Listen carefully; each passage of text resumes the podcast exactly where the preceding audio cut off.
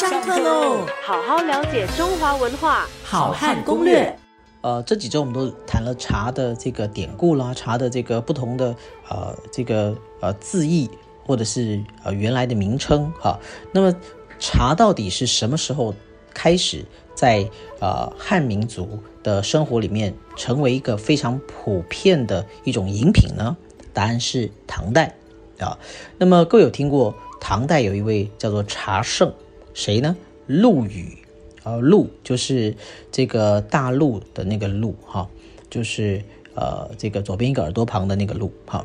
那么羽呢是羽毛的羽啊，这一位是非常有名的啊。那么叫他写的这本书呢叫《茶经》啊，茶就是喝茶的茶，经就是经典的经啊，《茶经》。那么陆羽的《茶经》在唐代问世之后呢，就更加的推动了，让更多的人认识茶的这门学问跟知识。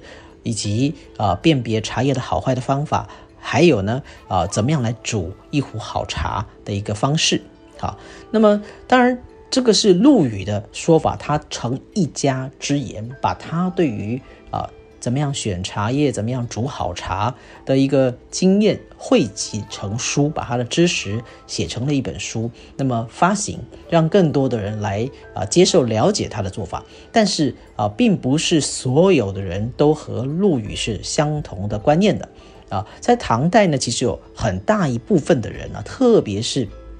这个乡里之间的人啊，他们认为呢，他们是他们的观念是来自于什么派呢？来自于上一周我们提到的，就是啊食物说，就是饮茶三说当中的食物说。所以茶对他们来讲呢，是啊这个食物的一部分。所以他们把茶呢啊的烹煮方式就像煮汤一样啊，所以煎茶是一个非常啊这个受到。大部分的唐人、唐代的人啊，所能够接受的一种饮茶方式。什么叫煎茶呢？煎就是呃，就是煎煮炒炸的那个煎哈。那么就是上面一个钱，下面四点这个火，这个煎哈。那么煎茶的做法有什么不同呢？我们现在做法是泡茶哈。过去呢，它是把茶水啊，这个。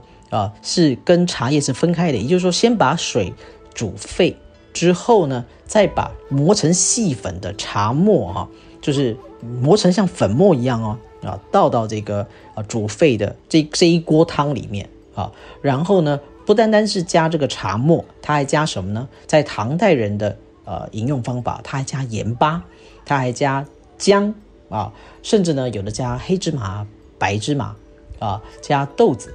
也就是说呢，你一碗喝下去啊，咕噜咕噜灌下去呢，你是可以吃饱的。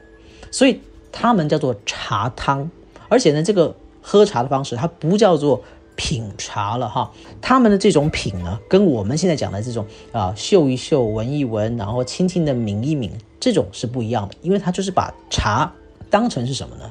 一种啊这个可以喝，同时也可以果腹的一种啊食物。所以不单纯是一种饮料的作用啊，所以唐代呢，喝茶有两种概念，一种是把它当饮料来喝，另外一种呢就是把它当茶汤，就是食物可以稍稍让你果腹、垫垫肚子的那一种啊，尤其是加了姜，完全是为了让你暖胃暖身啊，那么。这个你回，如果你穿越回到唐代啊，那么唐代的妈妈呢，可能就是在你你下了这个淋了雨，从大老远赶回家的时候，会煮一锅茶汤啊，让你来暖胃、暖暖身体，同时也温暖你的心。